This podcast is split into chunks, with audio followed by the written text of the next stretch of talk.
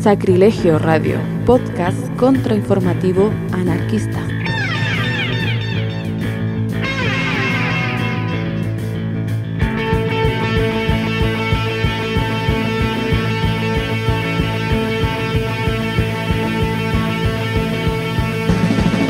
Buenas noches ya a todos, todas y todes. Esta nueva entrega número 2. En realidad la 3, pero empezamos de cero. hola, hola, buenas noches a todos y todas y todos. Una noche más de esta revuelta amainada por el COVID. Y de solsticio, bueno, tarde de solsticio. Tarde de solsticio. Estamos nuevo. Eh, nuevo ciclo. Estamos nuevo, Estamos nuevo ciclo del año. Cierto, cierto, ya empezó el invierno ya, que va a estar medio, medio helado. Oh, maldito invierno. Los cabros en cana, No, pero está bien, el invierno tiene que ser frío. Sí. Bueno, comenzamos con nuestro segundo programa, hablando un poquito de la actualidad. Eh, han pasado hartas, hartas cosas esta semana. Sí, eh, las manifestaciones empezaron también en el puerto, específicamente en Rodelillo. Sí, eh, bueno, todo esto según lo que hemos encontrado en prensa. Ay, no Porque en las redes sociales ha salido bastante poco, eh, hay muy, muy poquita información según lo que hemos encontrado. Hay llevan 6, 7 días de manifestaciones con cortes de calle, principalmente la gente se está movilizando por el hambre. Eh, está bien, bien movido el asunto, en la prensa salía de que todo esto era un conflicto de narcotráfico, que no tenían una... Ni una ni un, no tenía O sea, es como la tónica de... Claro, o sea, igual puede ser de que se aproveche el contexto... Mm, bueno, que las condiciones de miseria al agudizarse también se puede también sumar a otro tipo de dinámicas ligadas por el narcotráfico, pero por lo menos... Sí. Igual creo que la, la retórica del poder últimamente ha ocupado harto, harto de eso del narcotráfico como justificación para criminalizar algunas cosas. Hasta ollas comunes decían que estaban pagadas por los, por los narcos. Sí, o sea, yo también creo que puede ser, si no, no lo descarto, pero de ahí a meter a que toda la iniciativa... Eh, eh, de revuelta o de enfrentamientos con la policía sean ligadas a eso, o de incluso en el caso de las ollas comunes, no, no pueden decir, me parece muy barça de su parte, no, no puede ser. Sí, el narcoterrorismo. Y todos sabemos que los milicos mueven la falopa de este país. ¿Y para qué?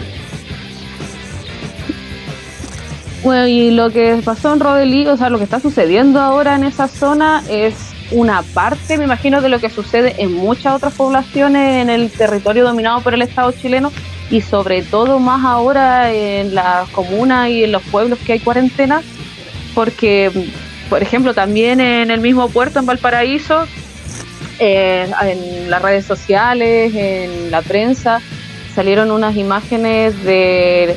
¿Las viste lo de los milicos en la calle? Sí, bueno, son más engrupidos que los rápidos. O sea, es como. Ahí se demuestra para lo que para lo que están solamente los milicos, para amedrentar, para la prepotencia, para el control, con fusiles apuntando y amenazando a la gente en los balcones. Eh, la valentía del soldado de la patria. Claro, no tenemos que olvidar de que estos mismos tipos en eh, la revuelta asesinaron, que también fueron cómplices de torturas, de que los uniformados ayer y hoy siguen torturando, siguen matando y siguen siendo eh, parte de, la dominación. Los dominadores no serían nada sin, sin estos idiotas a sueldo. O sea, claro, la única forma en por qué se ven pacíficos ellos porque tienen un ejército detrás, o sea, no tienen de las manos. No olvidemos que los pacos y los milicos y todo ese cuerpo represivo no son más que la manifestación de la, de la clase dominante en su defensa, o sea, no se mandan solos por así Sí, o sea, bueno, y también lo que pudimos conocer en estos días en la prensa que también parte dentro de la brutalidad y de los, asesinatos y violaciones, entre comillas, de los derechos humanos, aunque igual a mí el término hablar de derechos humanos como que no, me acomoda mucho, pero, pero bueno, no encuentro ahora una palabra un poco más ad hoc, que salió mm, eh, información de parte de, creo que son principalmente los RATI, la Policía de Investigaciones, que son los que mm, investigan los sumarios que se han hecho contra carabineros en la época dentro de octubre y no sé si hasta febrero o enero de este año, hasta marzo. Sí, vale. Todos los sumarios que han habido en relación a las violaciones de los derechos humanos. Bueno, la información que logramos manejar es que han, solamente han dado de baja a 14, a 14 pacos y de que hay 173 sancionados, sanciones dentro de cualquier tipo, administrativa, que no sé, le dieron un tirón de orejas, cualquier cosa. Cada los cambian de oficina, los ponen a papelear, cualquier weá, nos mandan a, cortar el pasto al, jefe, una Sí, cualquier, cualquier cosa. Igual, er, eh, imagínate el estado completa, no fue un arranque de ciertos policías malos que disparaban a los ojos de las personas que se manifestaban, sino es como una política de estado de, amedrentamiento. No sé, hacen estos sumarios como porque es parte del show, pero no es nada más que eso que un show. Como que de, de 1500 más, más o menos así sumarios por derechos humanos, hay 14 pagos portados de baja es nada y han absuelto un montón de de que incluso han quedado grabados en cámaras, como este cabro Puente Alto que le sacaron las fichas, y todos los pagos habían sueltos porque dicen que no había cómo conformar delito, bueno, y un video de cómo le sacan las fichas, entonces, bueno, la justicia, tampoco se puede esperar mucho de eso. No, claro, yo tampoco quiero que estos pacos estén en la cárcel o algo por el estilo, pero yo creo que es importante visibilizar y demostrar viendo ahora dentro de las propias lógicas de la burguesía Em, o sea, está ese cabro de Puente Alto que hablas tú, pero también está, bueno, dentro de los casos como más, eh, no sé, como, eh, eh, no sé, como, más espectaculares, más burdos, más crueles, más brutales, lo de em, Gustavo Gatica, de esta otra chica de apellido Campillán, que también perdió visión de sus dos ojos con una impacto de una lacrimógena, también es... Y el, y el olor Claro, claro, si yo no sé cómo quedó viva esa chica.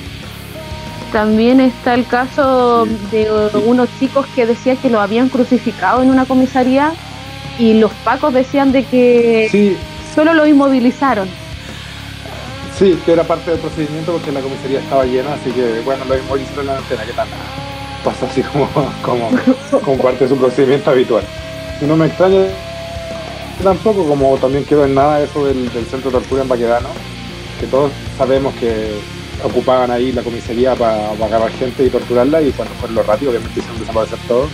Y claro, acá no pasó nada y, ahí quedó, pues. ahí abrieron de nuevo Baquedano y toda la hueá.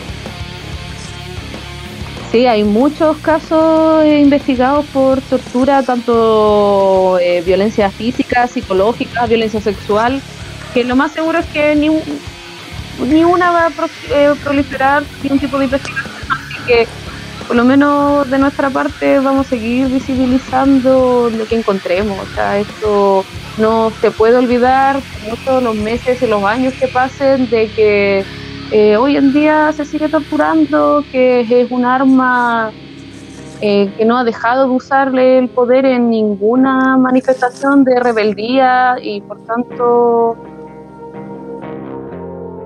Em, no podemos entrar en el juego de la democracia nunca. O sea, muestra el carácter de que el Estado se supera a sí mismo en sus propias leyes cuando está, se pone algo en peligro su estabilidad. O sea, ya yo creo que ya no van a haber golpes de Estado tan visibles como los 70, así como, pero ahora tienen el estado de excepción, que a propósito lo, lo, lo extendieron hasta septiembre en este maldito país. Vamos a seguir bajo control militar las comunas que siguen en cuarentena en estado de sitio, así que están dándole rienda suelta a todas las leyes represivas antes de que esto estalle de nuevo, porque igual se, siente en el ambiente de que esto va a estallar de nuevo. uno siente la rabia caminando por la calle o en la micro o en las mismas poblaciones o los barrios, que esto en cualquier momento se va a desbordar, sobre todo por, los manejos del COVID y todo. Si están hasta escondiendo cifras de muertos y toda la web. Y uno de los países con más contagiados con respecto a su población. Entonces, como bueno, dando la pauta de nuevo a este país, Julio. sí, en relación a eso, em, eh, salió eh, también en la prensa eh, esta información de las nuevas herramientas tecnológicas que va a usar el poder o que quizás está usando hace cuántos meses y uno realmente no se entera por el propio uso de la tecnología, la ignorancia o qué sé yo. la, el poder entrar dentro del GPS de tu teléfono, que es un mecanismo que ya se... O sea, las empresas de Sí, porque las empresas telefónicas ya dijeron que esto ya lo estaban haciendo hasta hace un rato y que supuestamente no invade la privacidad porque pasan datos anónimos de la movilidad que tienen los teléfonos del GPS. Ahora que lo hayan dicho en la tele y que haya salido el ministro de Salud a anunciarlo, significa que va a haber una intromisión más, más descarada, Más, más brígida en, ese sentido y que claro, obviamente lo dicen que es por una hueá del COVID, pero todos sabemos que esto meterle un Big Data es para hacer un control de la población, no por, por una pandemia, sino por un control social. Sí, o sea, estas estrategias y maneras de control, eh, por lo menos de lo que sale en la prensa y más o menos lo que hemos podido consultar por otro tipo de medios, hemos encontrado que en Corea del Sur hay prototipos de esto o iniciativas similares, en China, en Australia también trataron de hacer algo parecido, en Irán y hay un montón de otros lugares que han hecho cosas parecidas. No sé si la policía o los aparatos de control tengan la misma capacidad que los coreanos del sur, pero, pero bueno, igual tampoco podemos menospreciar al enemigo ni darnos la confianza de que aquí no va a suceder nada, sino nunca, nunca confiar en ni los aparatos de tecnología ni ni lo que estos puedan llegar a hacer. O sea, ya lo están haciendo, ya lo han hecho y lo más seguro es que lo van a seguir haciendo. O sea, sí, se va a agudizar más. O sea, eh, el, control que se está derivando de esta pandemia es una a escala mundial, yo creo que más grande del mundo y está todo gracias al modelo del control social chino. O sea, eso es como lo que se, aparte de la pandemia, también se, se expandió el, control estatal, que los chinos lo tienen muy desarrollado en base a tecnología y en base a, infraestructura, etcétera, y lo copiaron para todos lados, por lo mismo si es como comunista o capitalista, bueno, que ya hay mucha diferencia de eso como se ve ahora, pero pero es un arma que están ocupando todos los estados que antes decían luchar contra la tiranía china y la weá, y ahora encantados lo ocupan, o sea, sigue la hipocresía se viene, se viene. O sea, yo creo que es cosa de que solamente sea mm, legal, porque ya se va a venir. Eh, había una, un nuevo proyecto de ley de poder subir la penalidad para los infractores de, la cuarentena, vale decir eh, su toque de queda, eh, no andar con permisos, etcétera.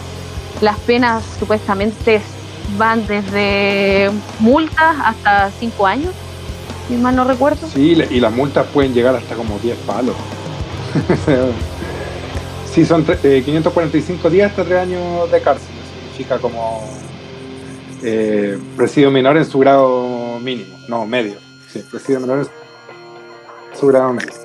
Eh, creo que esto aún no está aprobado porque tiene que pasar por un montón de, de, cuestiones burocráticas, pero obviamente junto a la ley de inteligencia y otras leyes que están poniendo la suburgencia, Esperamos que esto en realidad sea aprobado pronto porque en realidad está todo cuadrado en la bola del control social del Estado. O sea, esto le sirve no solamente a la gente que tiene el control del Estado, sino a los que vengan y están todos tratando de asegurar eh, un paquete de leyes para poder reprimir cualquier intento de revuelta que pueda existir ahora.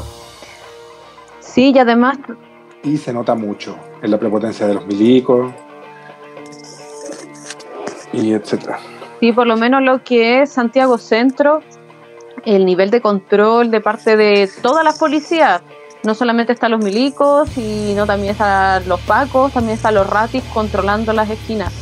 Y, y están ahí constantemente, sea efectivo o no, dentro de lo que pueda ser el, el contagio, que yo creo que en realidad la gente se contagia yendo a trabajar, si no es más que eso y se contagia también por los niveles de hacinamiento, eh, se muere porque tenía un sistema inmune por el suelo y en realidad este es un asesinato de pobres, de personas mayores y de personas enfermas.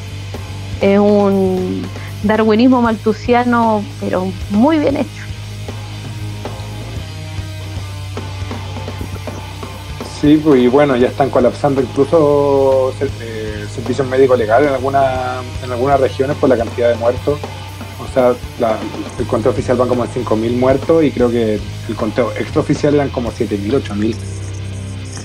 Sí, bueno, igual yo no sé cuánto será lo normal de personas que mueran por influenza o por cólera en, en Chile o en el mundo, en realidad no lo sé pero exclusivamente aquí está muriendo gente, no está muriendo cualquier persona, por lo menos hasta ahora, de todos los ministros, todos los secretarios de Estado, todos estos hueones, ni uno que yo sepa se ha muerto todavía. Y hay un pues contagiados, y claramente no les va a pasar absolutamente nada, pues tienen su respirador asegurado y así un largo tratamiento que a saber que obviamente ellos nos comen lo mismo que nosotros, su vida jamás va a ser ni parecida a atienden en los mismos lugares. Así que mm, a tener paciencia, si se puede decir, no, en realidad que paciencia, a estar eh, atento a lo que se viene con el contexto de pandemia, porque nos quedan tres meses más, por lo menos dentro del estado de excepción, y un estado de excepción que cada vez es menos excepcional lo que va a pasar después de los tres, de los tres meses que pueden decretar en términos constitucionales se va a poder se va a mantener. Así que a ver qué sucede. Sí, creo que el, presidente puede extenderlo, creo que el presidente puede extender dos veces la situación y la tercera vez una votación como al Congreso una cuestión así. Pero sí, bueno, va, vamos a aumentar el control y, y, solamente será un camino hacia eso, hacia un aumento del control. Esto, aunque pase la pandemia o sea minore, yo creo que no va no va a disminuir, va a ser como nos están acostumbrando desde octubre a ver los milicos, los pacos militarizados y todo en la calle, muy como lo, han estado viendo los peñis durante años, y esto se va a convertir en la norma. Y eso es lo que tenemos que empezar a combatir, que, que, no se convierta en la norma, de no normalizar esta presencia militar, esta presencia represiva en las calles, eh, con nuestro precio cotidiano, con campañas, con acciones, con, con revuelta, con protestas. Como que todo eso va a empezar a vislumbrar la real cara de, esta democracia, porque al final eh, anda mucho el discurso de que ah, esto, parece una dictadura, no la democracia. Yo creo que esto es exactamente la democracia, el cuidado del, capital en su máxima expresión a través del Estado. O sea, como que pedir que esto se mejore la democracia es un sinsentido, es el final que se mejore la democracia es que se ponga así como se está poniendo. Sí, está bueno que el ciudadano promedio eh, vea la mierda de de lo que es y siempre ha sido una mierda. Bueno, en relación también a, las dinámicas de rebeldía y de enfrentamiento, nuevamente en el sur eh, han estado ocurriendo. Hay candela, hay mucha candela. En muchas, muchas cosas muy interesantes y bueno, también igual tienen un contexto de militarización hace muchísimos años, tiene un ejercicio de resistencia, de control territorial también hace muchos años. Y, o sea, en menos de 24 horas se eh, salieron más de 10 ataques y estamos hablando de ataques incendiarios que van desde quemas de camiones, maquinarias forestales, dos escuelas. Eh, y en exactamente no sé en cuál de todos estos ataques o si en todos, no lo sé. Eh, hay reivindicación de, mm, de las acciones en base a panfletos y en solidaridad por la libertad de los presos. Hermoso. por la huelga de, Sí, por la huelga de hambre que están llevando hace tantos días, alrededor de 50 días, los peñis en la cárcel de Munco y de la Angol. Ahora acabo de leer que hubo un ataque a una camioneta de Pacos en Contulco. Excelente. En, esta seguidilla de ataques que han habido toda esta semana, que ya van más de 10, creo que más de 10 ataques, o, 10 maquinarias que más en, una cantidad de ataques eh, considerable y en, una zona bastante amplia de, de, acción, o sea, como que no se trata de un foco de un lugar solamente en la novena o la octava región, sino que se, ha expandido en muchos territorios. Y eso es lo interesante porque la huelga de hambre está siendo muy invisibilizada ya alrededor de 50 días y no ha habido ninguna respuesta de parte de, ni de Gendarmería, de la autoridad, ni siquiera una mención como un problema en algún lado en la prensa o algo así. Entonces, todas estas acciones están hechas para visibilizar también que está la huelga de hambre en una fase muy crítica y debe entrar en una fase muy crítica la próxima semana. Entonces yo creo que vamos a ver recrudecer eh, tanto la represión como la acción en el sur. Sí, para hoy día 20 de junio eh, todos los presos políticos mapuches llevan más de 50, bueno, aproximadamente 50 eh, días en huelga de hambre y las autoridades por lo menos no han dicho absolutamente nada. Dentro de todo el petitorio, ni una pizca de resolución de absolutamente nada. El Machi Celestino Córdoba, en base a lo que hemos conocido de su red de solidaridad, han dicho de que tiene comprometido algunos órganos, que tiene problemas con fallas renales y que mm, no va a bajar la huelga de hambre hasta las últimas consecuencias. Así que atentos, solidaridad siempre con los presos políticos mapuche, porque estamos peleando por cosas muy parecidas o casi iguales, o por lo menos yo desde mi parte tengo mucha afinidad con lo que está peleando el machi celestino. Y no me refiero al término espiritual, sino su quehacer en base a que ver de que el capitalismo es, es lo que trae la muerte, es lo que está... es lo que nos roba la vida y nuestro sustento y la naturaleza y, y todo. O sea, los mapuches vienen con una práctica sostenida de resistencia y han dado un claro ejemplo de que el sabotaje sí es una herramienta muy efectiva para tratar de pelear contra las transnacionales que roban recursos en, todo en todos los territorios donde se pongan. Sea, una campaña sostenida ha hecho que no puedan estar tranquilas las empresas sacando árboles, que no puedan tener sus terrenos tranquilos porque se los toman. Y eso es una práctica constante que, está, dando sus frutos y ha, aumentado la resistencia en territorio mapuche de una manera impresionante. O sea, yo creo que igual hay mucho que sacar lecciones de la lucha que han dado los mapuches y las mapuches durante todos estos años. Tanto con la resistencia rural como con la resistencia en la ciudad contra estas mismas empresas. Sí, todos mis respetos a los Peñi y las Lamien que están dando cara en el sur y que mm, eh, muchos tienen una lucha anticapitalista y mi afinidad va, por ahí. Así que ánimo, Peñis, ánimos, ánimos. ¿Qué me han pasado en actualidad, compañera? Eh, eh, en la prensa encontramos una, mm, una noticia bastante interesante que incluso lo compartimos por las redes sociales hace bastante poco, de que ah, hay una empresa, de seguridad. Sí, mira, hay una empresa de seguridad que ya lleva aproximadamente ocho años trabajando y esta empresa, eh, no sé si el dueño, el encargado, por lo menos el tipo que, que, que presenta su empresa, eh, fue escolta de distintos presidentes, entre Frey, Lagos, Elwin, y trabaja con un montón de ex uniformados de todo tipo, militares, policía, y ellos fueron uno de los principales eh, innovadores con la dinámica de los drones. Ellos hace casi ocho años estaban ya trabajando con drones acá en Chile. Primero empezaron a trabajar con algunas mineras para que no tuvieran ningún tipo de sabotaje, con distintas empresas pero se dedican al cuidado de personas de todo tipo. Eh, hacen seguridad desde, mm, bueno, desde cámaras térmicas, eh, protección eh, en base a escolta, un largo etcétera. Incluso si uno lo busca por internet, puede llegar a la propia empresa y contratar sus servicios. O sea, sí, pues como bueno, es un ejército, es muy el estilo de los ejércitos privados gringos que ofrecen todo esto como planes de seguridad más, más específicos y con gente con experiencia de, combate. O sea, estamos hablando de pacos con, que fueron escoltas, que tienen los mansos cursos de paracaidismo, de armas, de incluso muchos de ellos yo creo que también han participado en ejércitos privados en Irak, como el Blackwater y cosas así que se han revelado algunas informaciones de que incluso ex CNI o, personas de ese estilo han trabajado para esos ejércitos privados.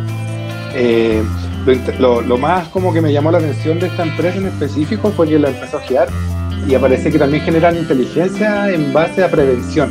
Entonces, para la huelga de, o sea, para la huelga, para la revuelta que hubo desde octubre, eh, lo más seguro es que esta, que esta empresa también es parte de los asesores que están monitoreando redes sociales, haciendo perfiles de, de peligrosidad, eh, viendo, no sé, llamados de, los mapuches, de los anarquistas, etcétera, para hacer un control preventivo. Y, y hay que tener ojo porque también es como el futuro un poco de la represión, o sea, que existan las fuerzas represivas del Estado es una cosa, pero estamos vivos de que la inteligencia abarca mucho más que solamente las fuerzas represivas del Estado y que obviamente la gente con plata tiene un montón de recursos para hacer este tipo de cosas. Pues. O sea, pensar que la CNI todavía no tiene montado su, su, no sé, pues, su aparato de inteligencia eh, bastante iluso pues, y, acá se cruzan todos estos mundos de empresas privadas, de milicos, de Paco, en pos de la reacción, en pos de los explotadores.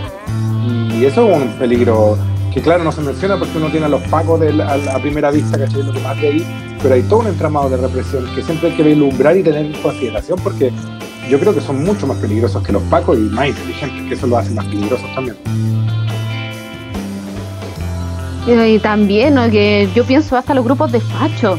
O sea, yo siempre he pensado los fachos son unos idiotas, pero dentro de todo su idiota habrá alguna mente pensante de que pueda llegar a personas y ya empezar como algo como lo que podía haber sido Patria y Libertad en su momento acá en Chile. Bueno, Patria y Libertad era un grupo... ¿Cómo poder definir Patria y Libertad? Para que se entienda, pero... ¿Nacionalista?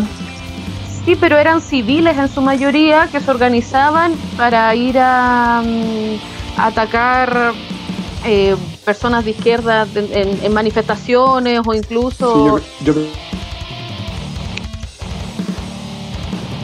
Sí, al principio del siglo XX, que eran los hijos de los pijos, de los cuicos, que se organizaban para eh, matar rotos, comunistas, antipatriotas, antistas. Incluso ellos mataron a un a una escolta de Allende y era para una especie de falsa bandera. Sí, era sí, fue una especie de falsa bandera. Como el atentado de René Schneider. Claro, claro, algo por el estilo.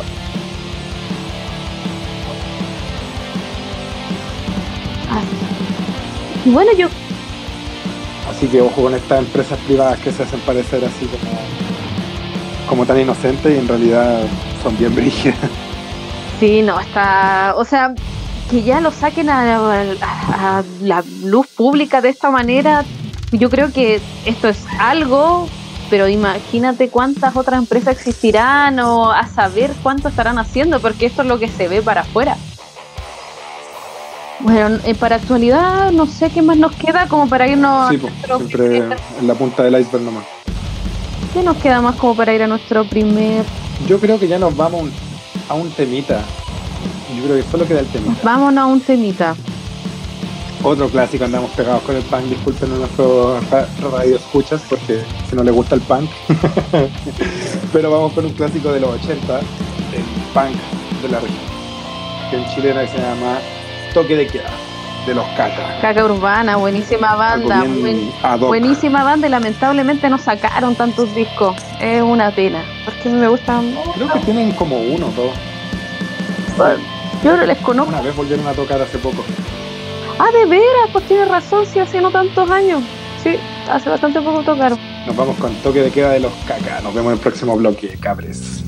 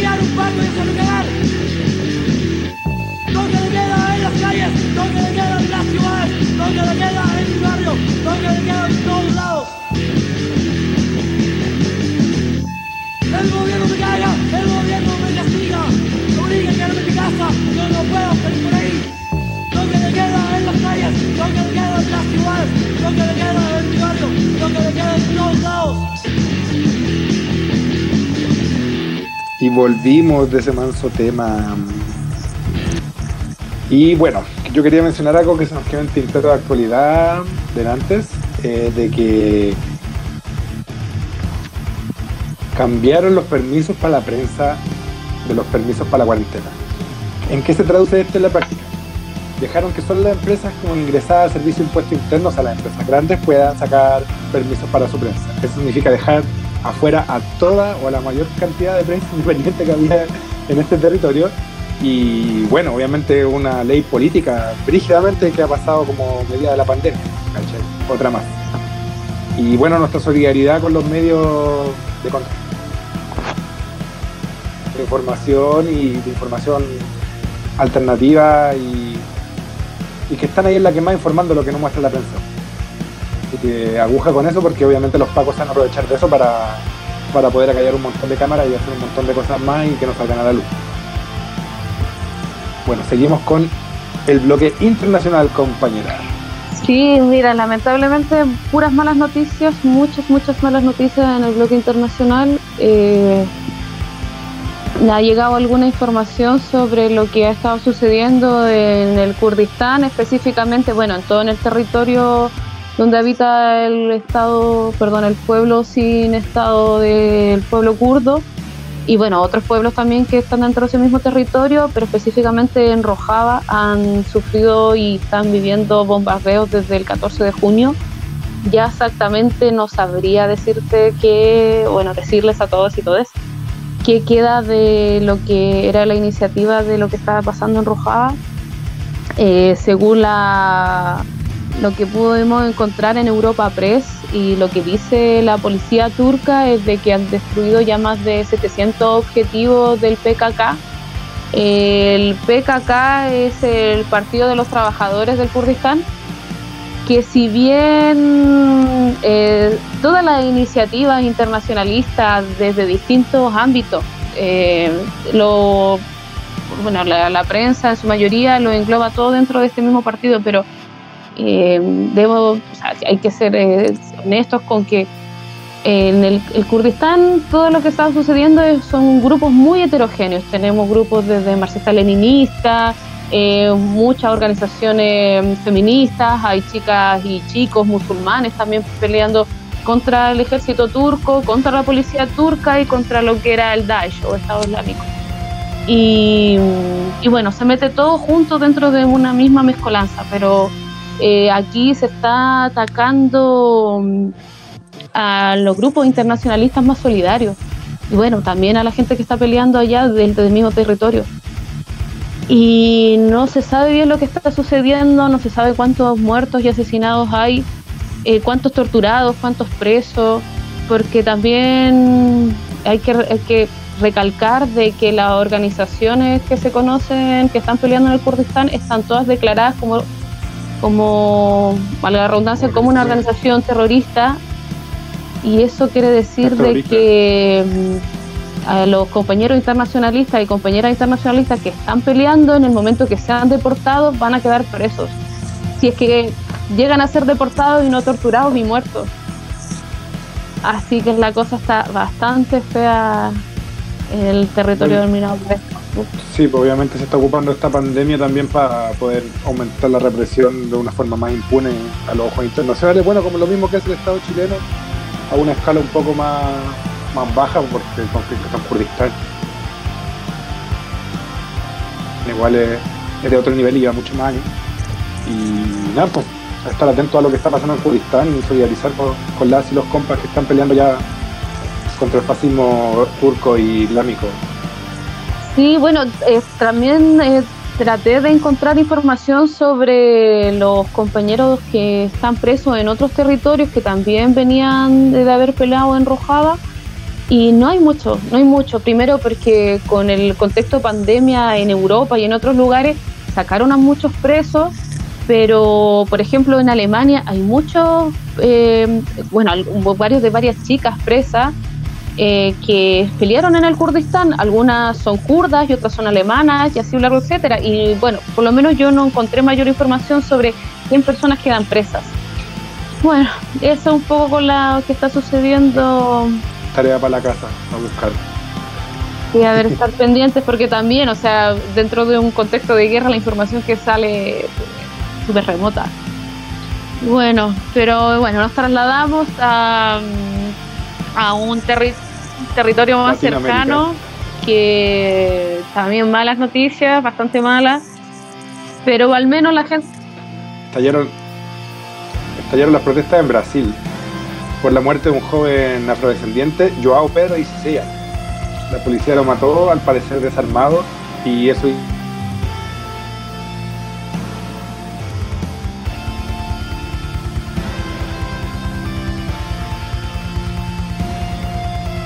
está muy cerrado este mundo con el resto de los países que yo creo que los están cagados con eso.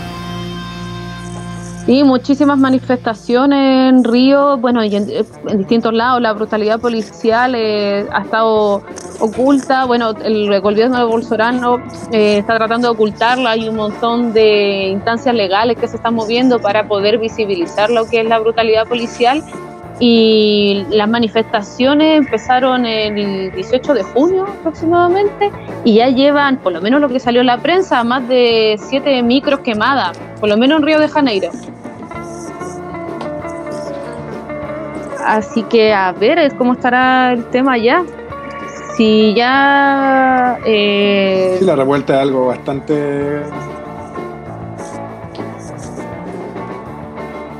bueno, también se visibilizó un poco por esta cuestión de lo que pasó en Estados Unidos con el Black Lives, Matter. Y esto tiene el mismo, la misma razón, el mismo trasfondo. Sí, o sea, la, represión que vive la gente afrodescendiente eh, es, a mí me llama mucho la atención porque es una población, o sea, la gente que vive en el territorio brasileño Em, hay, hay muchísima población em, afrodescendiente y me llama mucho la atención que, exista este tipo de xenofobia. Y, y, es, y es, y es brutal.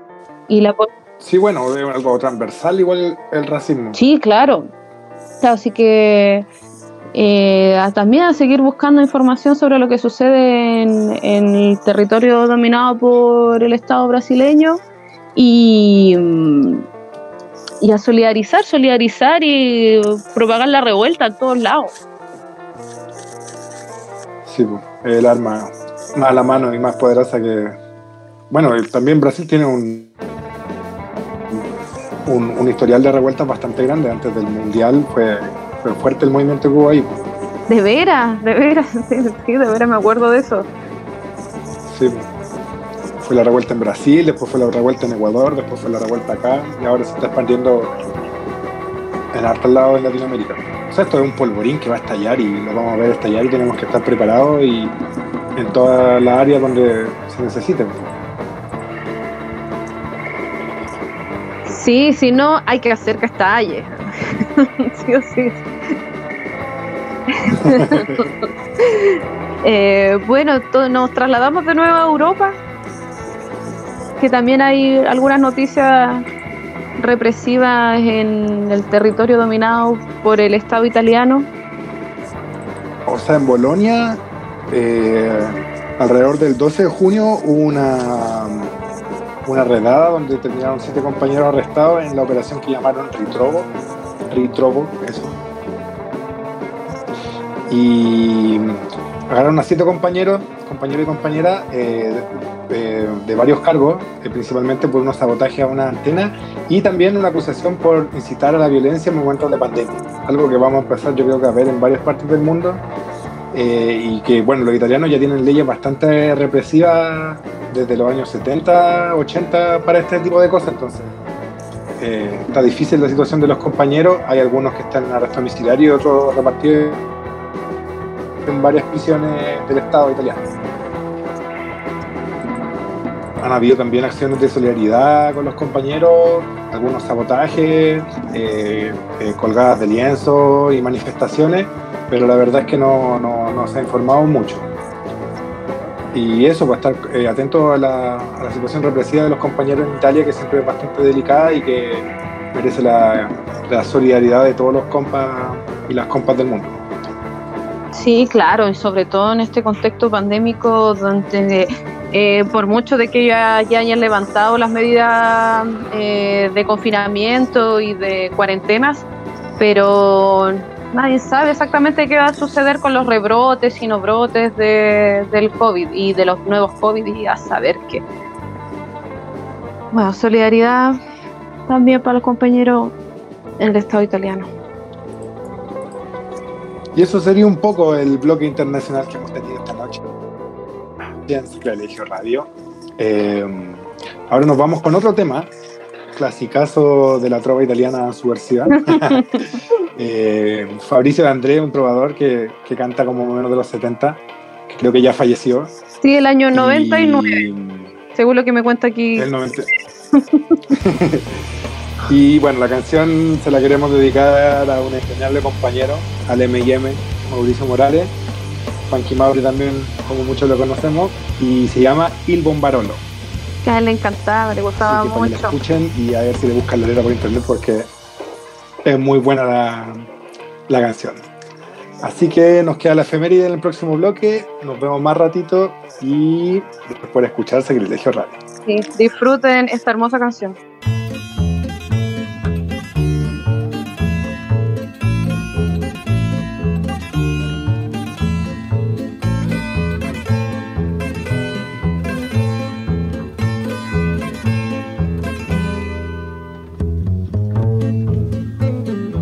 Va dicendo in giro che odio il mio lavoro, non sa con quanto amore mi dedico al tritolo, è quasi indipendente, ancora poche ore, poi gli darò la voce, il detonatore.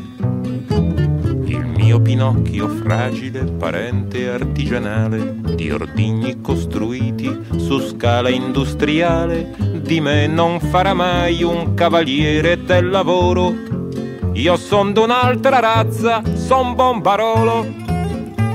Nel scendere le scale ci metto più attenzione, sarebbe imperdonabile giustiziarmi sul portone, proprio nel giorno in cui la decisione è mia sulla condanna a morte o l'amnistia. Per strada tante facce non hanno un bel colore, qui chi non terrorizza si ammala di terrore, c'è chi aspetta la pioggia per non piangere da solo. Io son d'un altro avviso, son bombarolo.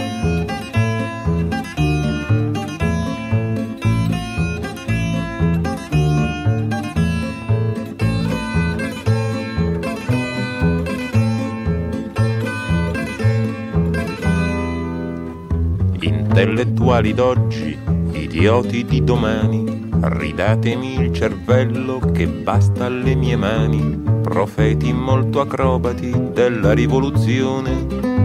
Oggi farò da me, senza lezione.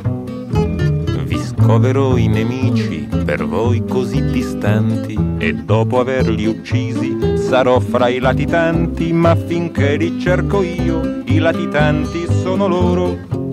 Ho scelto un'altra scuola, son bombarolo. Potere troppe volte delegato ad altre mani, scanciato e restituitoci dai tuoi aeroplani. Io vengo a restituirti un po' del tuo terrore, del tuo disordine, del tuo rumore.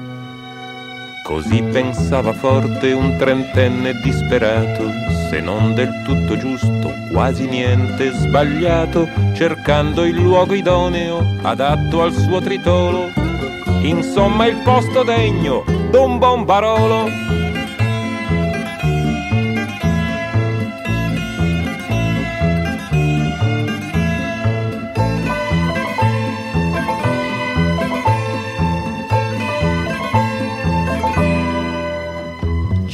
Lo vide ridere davanti al Parlamento, aspettando l'esplosione che provasse il suo talento. C'è chi lo vide piangere un torrente di vocali, vedendo esplodere un chiosco di giornali.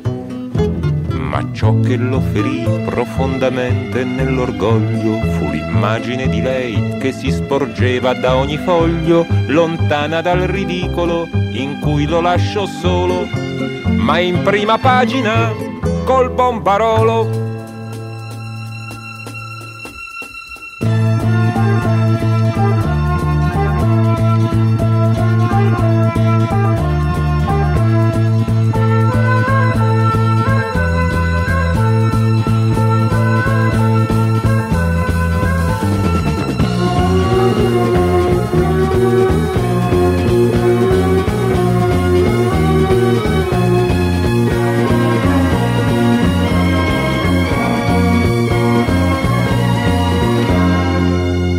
Seguimos aquí en Sacrilegio Radio, contra información anarquista.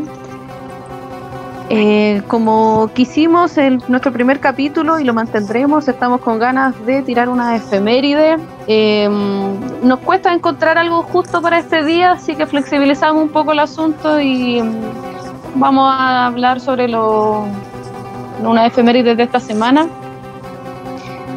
Eh, queremos recordar y conmemorar eh, el asesinato de lo que sucedió en la Operación Albania, la matanza de Corpus Christi, que fue el día 15 y 16 de junio del año 87.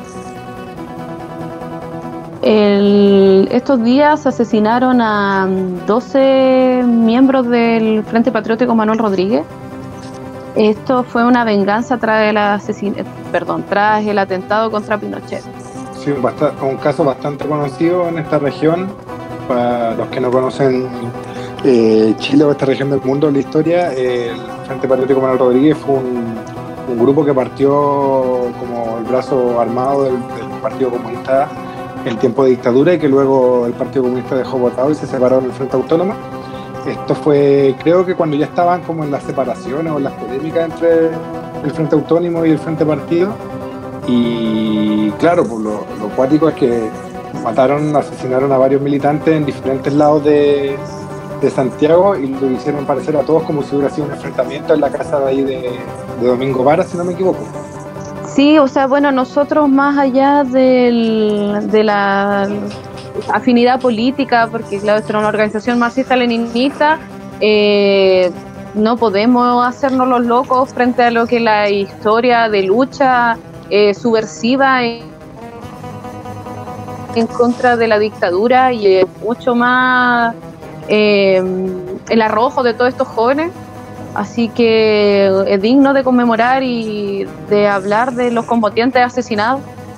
Y por eso quisimos recordar a estos 12, 12 eh, asesinatos por parte de las fuerzas represivas del Estado. Y bueno, encontramos también otra efeméride que sí fue este día. Eh, estamos bien que conocemos a Mohamed Ali, el boxeador gringo, eh, se negó a hacer eh, servicio en la guerra de Vietnam. Y por ello, al, hasta el momento no sé si estuvo en cana, pero arriesgaba cinco años de cárcel y una muestra de 10 mil dólares por negarse a hacer el servicio eh, del ejército en la guerra de Vietnam. Bueno, Mohamed Ali tuvo harto acercamiento al nacionalismo negro y, al, ¿cómo se llama esto? Al Islam y ante esa perspectiva dio sus explicaciones de por qué tenía que ir a matar gente pobre de su descendencia si es que no tenía nada contra ellos y esto era una farsa de Estados Unidos. Fue de las pocas como celebridades que públicamente se negó a apoyar la guerra de Vietnam. Y eso eh, dio como un pie también para que empezara a crecer aún más el movimiento antiguerra, que fueron los más importantes del siglo pasado. Mohamed Ali. Para recordar a, a Mohamed Ali en estos momentos, que aunque sea no muy afín, creo que es bastante rescatable la actitud que tuvo ante esta matanza que fue la guerra de Vietnam. Sí, Mohamed Ali, nacido como Cassius Clay, él, al serse musulmán se cambió el nombre y también fue muy repudiado por la comunidad musulmana por enfrentarse públicamente de forma antimilitarista, eh, rechazando la guerra de Vietnam. Y en relación a eso, eh, y además porque me encanta el boxeo, eh, se lo merece Mohamed Ali una efeméride en nuestro programa.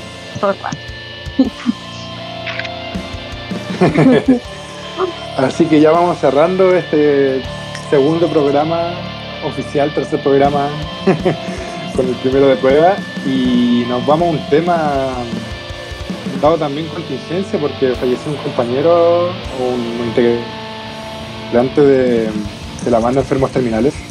Sí, le vamos a hacer un pequeño homenaje a César Olea, el huevo.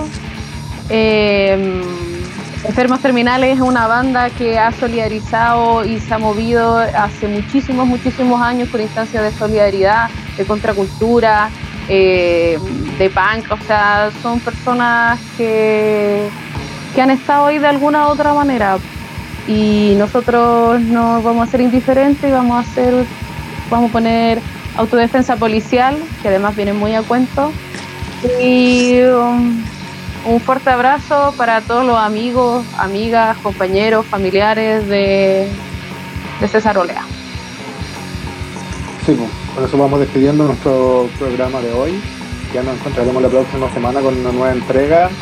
Eh, bueno, dejamos la invitación por redes sociales a que nos hagan llamar temas de conversación. Bueno, vamos despidiendo entonces nuestro segundo programa. Un fuerte abrazo a todos, todas y todos. Y hasta la próxima. Aguante la huelga de los